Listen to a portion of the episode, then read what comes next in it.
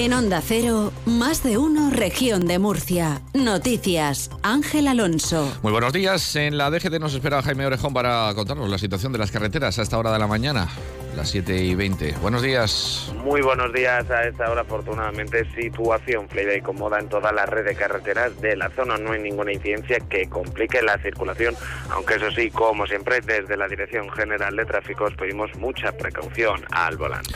Situación tranquila en las carreteras de la región de Murcia a esta hora de la mañana. Vamos a conocer las previsiones meteorológicas, el tiempo que nos espera para este martes 16 de enero. Agencia Estatal de Meteorología, Marta Alarcón. Buenos días. Muy buenos días. En la región de Murcia tendremos cielo nuboso tendiendo a cubierto sin descartar precipitaciones débiles y ocasionales. Las temperaturas subirán alcanzando 25 grados en Murcia, 24 en Lorca y Molina Segura, 23 en Cieza, 22 en Cartagena, 21 en Águilas, Caravaca, La Cruz y Mazarrón, 20 en Yecla. El viento será flojo moderado de componente oeste, ocasionalmente fuerte al anochecer. Es una información de la Agencia Estatal de Meteorología. 7.21 minutos de la mañana, ahora mismo 10 grados de temperatura en el centro de Murcia.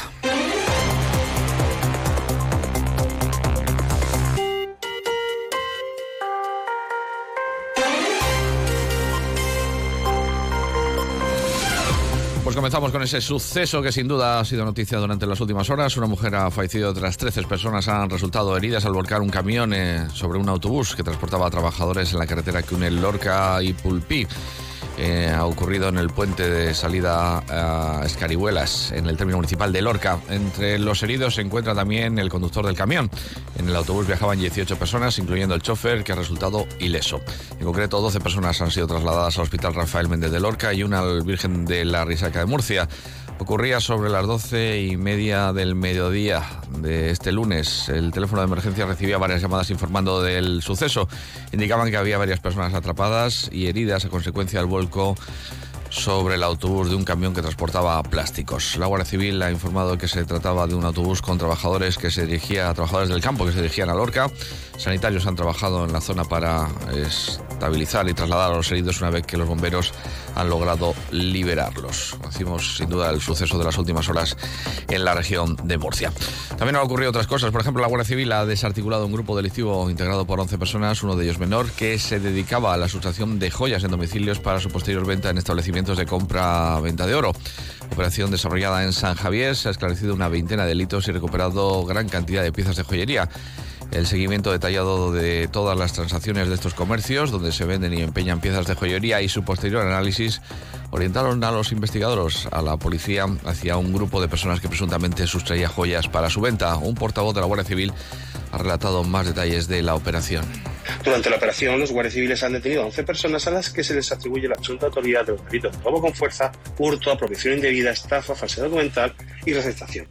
También han esclarecido una veintena de delitos y han recuperado gran cantidad de piezas de joyería, cuyo valor ronda los 35.000 euros, que ya han sido devueltas a sus legítimos propietarios. La operación está enmarcada en los dispositivos de inspección y control de establecimientos dedicados al comercio de metal especial. La Consejería de Educación ha bloqueado un intento de ciberestafa procedente de Estados Unidos en sus correos corporativos. La incidencia fue detectada en la tarde del pasado jueves. La Dirección General de Transformación Digital detectó de manera inmediata el robo de las claves de un usuario de la red de Murcia Educa e impidió el acceso a las aplicaciones corporativas. El estafador pretendía suplantar la identidad de la consejería para solicitar información personal a los usuarios a través de una interfaz falsa. Los servicios de información informática de la Consejería han instado a que los usuarios de Murcia Duca sigan las indicaciones que les eh, remitan al efecto. Además, han recordado que la Administración Regional no pide restablecer las claves a sus usuarios mediante enlaces, que es justamente el objetivo de este fraude informático. Además, han solicitado a todos los usuarios de Murcia Duca que cambien las claves para reforzar la seguridad. Hablando de temas de educación, alumnos de varios cursos de primaria, ESO y bachillerato de 10 centros educativos de la región van a asistir a este curso a charlas sobre empresa familiar y emprendimiento. Se trata de un programa denominado Empresa Familiar en las Aulas que pone en marcha la Consejería junto a la Asociación Murciana de la Empresa Familiar. El objetivo es reforzar los conocimientos eh, previstos en materias relacionadas con la empresa y la economía con el fin de acercarlas al mundo empresarial y a las posibilidades que ofrece el emprendimiento y conocer casos de éxito. El presidente de AMEFMUR, José María Tortosa, daba más detalles. Los objetivos del programa es dar a conocer a los escolares el papel y la relevancia de la empresa familiar en nuestra región, tanto en la economía como en la sociedad y todo y sus valores que lo que nos va a hacer es que se sepa lo que siempre comentamos que es una realidad, pero queremos trasladarlo a las aulas, como es el arraigo, el esfuerzo, el compromiso, la creación de empleo, la no deslocalización de las empresas familiares. En la región de Murcia casi el 92% de las empresas son familiares, un colectivo que ve con preocupación el aumento de costes debido a la subida del salario mínimo interprofesional. Lo que se tenía que haber es comentado, como muy bien ha dicho COE, y se tenía que haber tratado en un diálogo porque no es lo, eh, el porcentaje les hace a muchas empresas incluso que no seguir contratando cuando a lo mejor querían seguir contratando. Hablo para las pequeñas y medianas y sobre todo las muy pequeñas. En la rueda de prensa donde se ha presentado esta iniciativa, se le ha preguntado al consejero de Educación, Víctor Marín, sobre varios temas de actualidad. Una vez que se ha resuelto ya el problema del transporte escolar, la consejería va a destinar 900.000 euros inicialmente a pagar becas a los padres. Sobre todo se le ha preguntado al consejero por esas familias que han tenido que llevar a sus hijos en sus vehículos particulares se compensará a través de una ayuda concreta esa eh, falta de vehículos eh, que hemos atravesado en algunas rutas durante el primer trimestre. En el presupuesto eh, de 2024 se ha doblado la cantidad presupuestada para ayudas destinadas a materia de transporte escolar para las familias y evidentemente trabajaremos en que ni una sola familia se quede sin esa prestación. Si el tema del transporte parece que está resuelto, lo que sigue pendiente es la situación de las aulas prefabricadas en varios centros educativos de los Alcázares. Al respecto, Marina asegura que hay dos soluciones, aunque no serán soluciones rápidas. Eh, actualmente está en fase de licitación eh, la ampliación del Colegio Petra Sánchez de los Alcázares con la construcción de cuatro nuevas aulas. Es una inversión de más de 500.000 euros que está llevando a cabo el Gobierno regional. Y por otra parte, eh, en este ejercicio tenemos comprometido en el presupuesto de 2024 la redacción de proyecto de un nuevo colegio para los Alcázares, un nuevo bienvenido conejero. Un colegio que tendrá cuatro líneas, por tanto va a ser uno de los colegios más grandes de la región. Una región que va a desplegar todo el potencial de su oferta turística en la 46 edición de la Feria Internacional de Turismo de Madrid, FITUR, con un stand de mil metros cuadrados y con la celebración del año jubilar de Caravaca como protagonista. La consejera de Turismo, Carmen Conesa, ha dado a conocer en Caravaca todos los detalles de la participación regional en esta feria.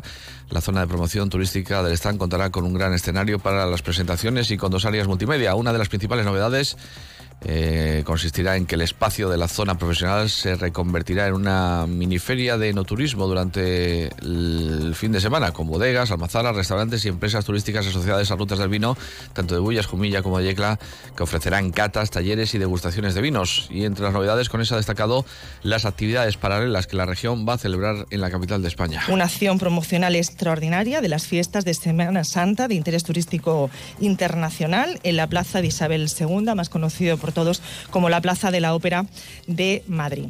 Igualmente, también la estación de metro de Feria de Madrid estará rotulada exclusivamente con la imagen de la campaña Creer en lo extraordinario. Además, como saben, en el espacio El cielo de las ventas sonará el 25 de enero la música de los grupos regionales Zar de Bogotá, Funambulista y Carmesí para difundir la marca Festivales Región de Murcia Más Música. Hablando de Madrid, el presidente del Partido Popular de la región de Murcia, Fernando López Miras, estaba ayer en la capital de España y apuntó a varios asuntos en cuanto a la política nacional. Por un lado, ha valorado eh, por ejemplo, que va a volver a salir el Partido Popular a la calle para rechazar la amnistía y también ha hablado de la inmigración en Cataluña. Por principio de lealtad y porque soy el representante ordinario del Estado de la región de Murcia, siempre que me solicite una reunión el Gobierno de España, lo voy a hacer porque es mi obligación, por supuesto. Y entonces tendré la oportunidad de decirle a la cara al señor Sánchez o al ministro de turno lo que pienso de lo que están haciendo. Bueno, pues ha hablado de barbaridad y frivolidad con el tema de la inmigración. Enseguida el deporte. Y ahora sé que la Abre los ojos a un viaje extraordinario por la región de Murcia hacia tu propia mirada. En 2024 el año jubilar de Caravaca de la Cruz llega a ti en lugares conectados por senderos de cultura, naturaleza y fe. Caravaca de la Cruz 2024, año jubilar. creer en lo extraordinario. Y del deporte se encarga Victorio de Aro. ¿Qué tal? Buenos días. Estreno de Alcaraz en este 2024 en el primer Gran Slam de la temporada. Se enfrenta al galo Gasquet tenista veterano que ya ha salido del top 100 de la clasificación del ranking ATP, donde el tenista del Palmar debe de estar concentrado para pasar adelante en este primer partido. Tercera ronda, ya le venció en Umag en el año 2021 y el del Palmar es uno de los claros favoritos para vencer el primer Gran Slam de la temporada. Que tengan buen día. Hacer deporte o a ese dolor de